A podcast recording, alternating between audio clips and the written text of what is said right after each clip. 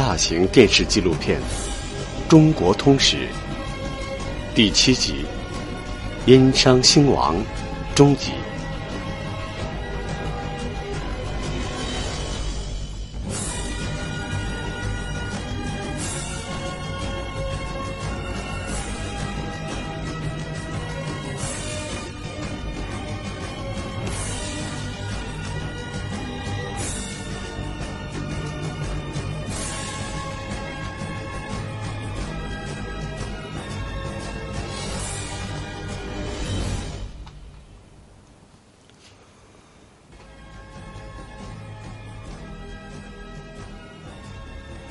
这里是位于河南省嵩县的伊尹祠。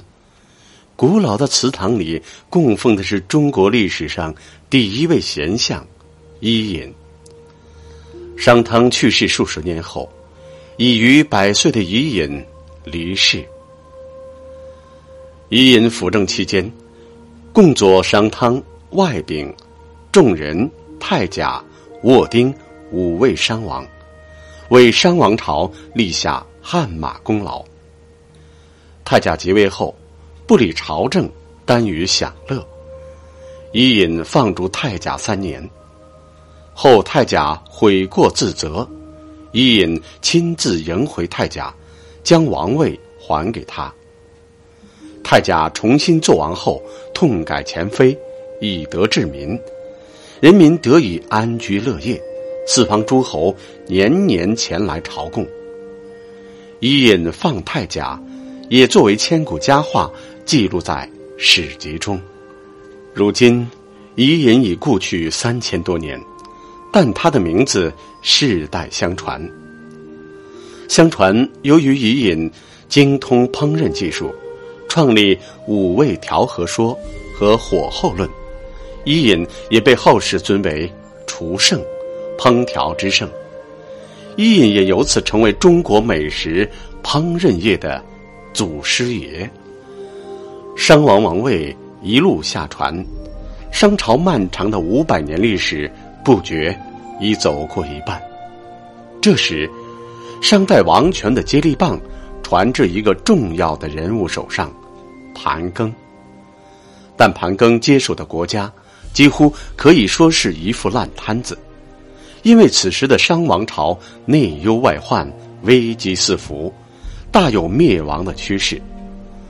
盘庚是个有作为的国王，他在上任后的十几年里，做了许多努力以缓和国内矛盾，却仍然不能改变衰弱局面。若继续下去，王朝将有灭亡的危险。这迫使盘庚考虑挽救之法。于是他决定效法先王，实行自汤以来的第六次迁都。往哪儿走？盘庚经过反复考察，精心选择，决定迁到黄河以北、环水之滨的殷，却遭到王族中不少人的反对。他们担心迁都削弱自己的势力，便到处散布流言，蛊惑人心，并鼓动老百姓也跟着。反对迁都。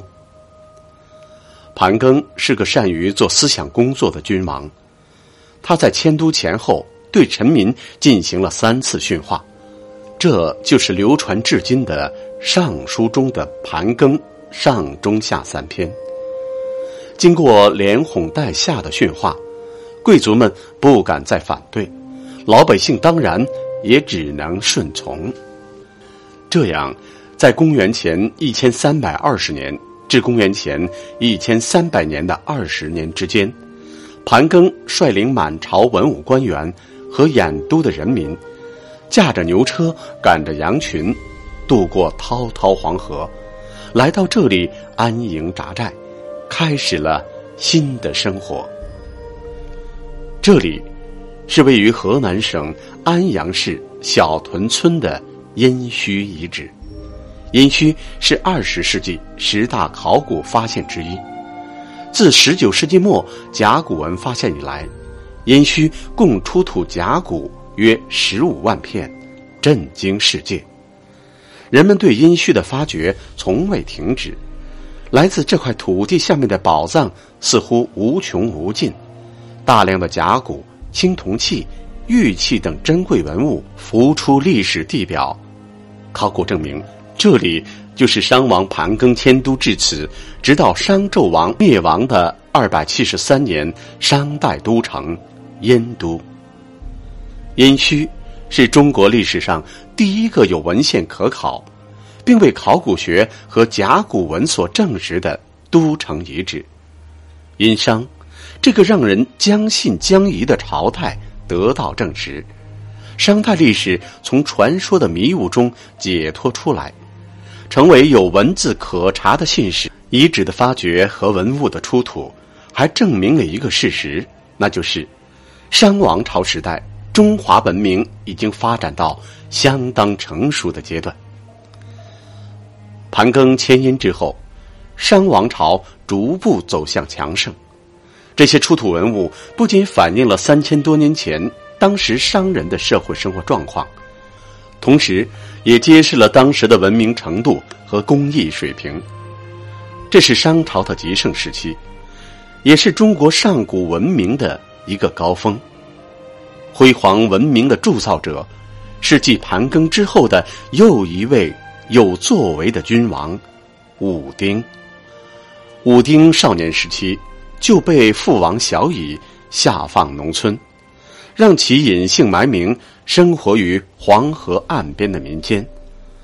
武丁在长达十多年的农村生活中，亲自参加农业劳动，接触底层生活，了解民生疾苦，体会耕种庄稼之不易。这是中国历史上。中青年下放农村锻炼的最早记载。武丁农村生活期间，还有一个重要收获，结识了甘盘和傅说，两人成为其日后的左膀右臂。武丁即位后，立即重用甘盘，并让人到民间把身为奴隶的傅说找来，破格任命他为宰相。有了贤臣辅佐。英国大治，很快改变了商王朝此前衰弱的局面，国家逐渐兴旺发达起来。在辅佐武丁的贤人中，还有一位不可或缺的人物，她就是中国历史上第一位有据可查的女英雄——武丁的妻子妇好。一九七六年，在安阳小屯村西。发现的五号墓中，随葬的青铜器上大都刻有“妇好”铭文，墓主就是武丁的妻子妇好。妇好是十分活跃的女政治家、军事家，经常主持占卜、祭祀等重要的政治活动。妇好还经常参加军事活动，亲自带兵打仗，北讨土方族。东南攻伐夷国，西南打败巴军，为商王朝拓展疆土立下汗马功劳。因此，武丁对他十分宠爱，授予他独立的封印，并经常向上天祈祷他健康长寿。富豪死后，武丁悲痛欲绝，思念不已，为他举行了隆重的葬礼，放以大量随葬品，墓地上营建宗庙。专门祭祀妇好，如此高的待遇，这从妇好墓中可见一斑。在贤臣的辅佐下，武丁对内整顿吏治，改进税收，发展农业生产，国家逐渐发展富强。随即对外征伐四方，其中主要对北方及西北地区的土方、鬼方、羌方等多次用兵。南征江淮，北伐河套，西征又达魏瑞，与周族接壤，可谓武功赫赫，前无古人。每每取得重大胜利。随着武丁时期对外战争的不断胜利，商王国国力达到历史的鼎盛期，史称武丁盛世。历史的辩证法昭示，事物到达盛极的时候。往往就是衰落的开始。强大的商朝此时隐藏着深刻的危机。就在武丁盛世，商朝的掘墓人周族逐渐出现在历史的地平线上。古书记载，周族人的祖先历任尧、舜和夏的农官，周族因此擅长农业。夏朝末年，周人迁徙至今陕西的旬邑地区，历九世，又迁居到今陕西岐山、扶风间的周原地区，利用那里的优越自然条件，逐渐发展起来。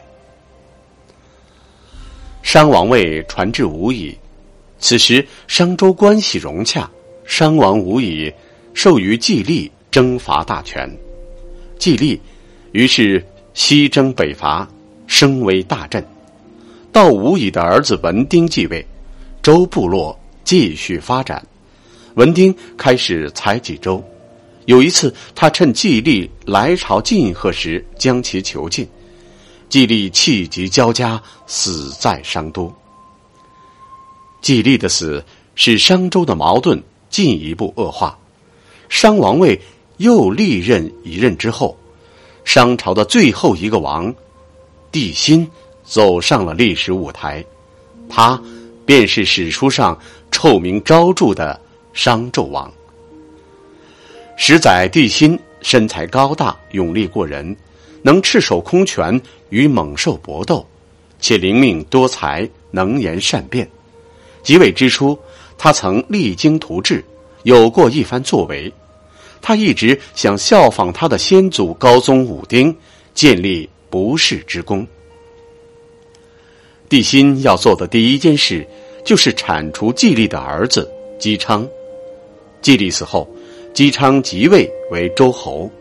决心为父报仇，但他吸取了父亲的教训，对商多了一份戒心。但他仍以臣的身份侍商，暗地里笼络人心，以图大事。周族日益昌盛，威胁到商王朝的统治。